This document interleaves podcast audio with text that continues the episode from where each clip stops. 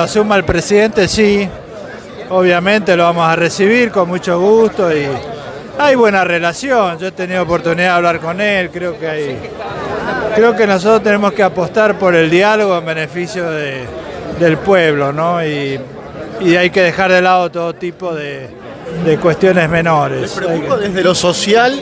Hay que mejorar.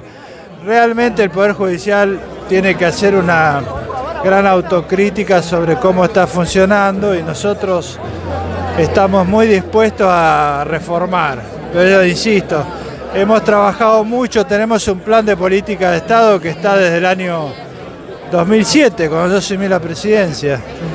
Y queremos que eso se implemente y dialogando lo vamos a hacer. Creo que hay, va a haber buena relación.